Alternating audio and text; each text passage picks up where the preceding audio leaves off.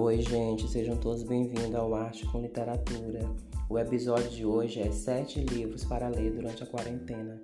Mas antes de eu deixar aqui a dica dos sete livros para ler durante a quarentena, eu quero deixar apenas um aviso que a leitura do mês de abril será Clarissa, Érico Veríssimo, e as 30 Crônicas de Manuel Bandeira. Então, só relembrando, a leitura do mês de abril será Clarissa, Érico Veríssimo e as 30 Crônicas de Manuel Bandeira.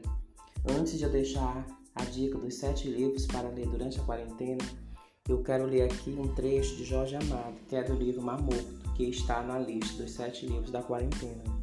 Agora eu quero contar as histórias da beira do cais da Bahia.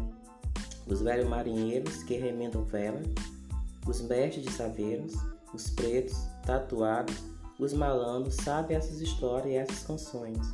Eu as ouvi nas noites de lua, no cais do mercado, nas feiras, nos pequenos portos, junto aos enormes navios suecos na ponte de Léus.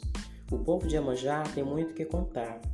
Vim de ouvir essas histórias e essas canções. Vim de ouvir a história de Gume de Livra, que é a história da vida e do amor no mar.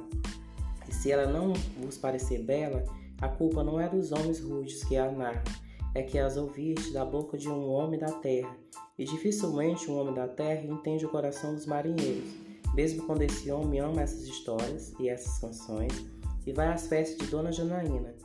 Mesmo assim, ele não conhece todos os segredos do mar, pois o mar é mistério que nem os velhos marinheiros entendem.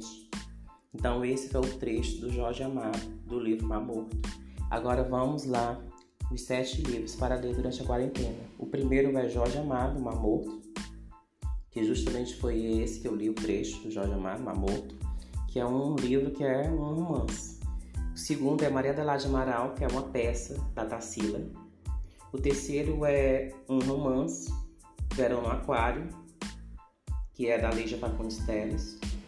O quarto é um livro de Marta Medeiros, que é A Graça da Coisa, que é um livro de contos. O quinto é um livro de biografia da Lucinha Araújo, que é Suas Mães São Felizes.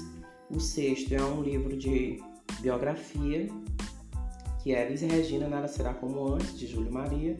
E o sétimo é Todo Amor, de Vinícius de Moraes, que é um livro de poesia. Então tá aí as sete dicas do livro para ler durante a quarentena.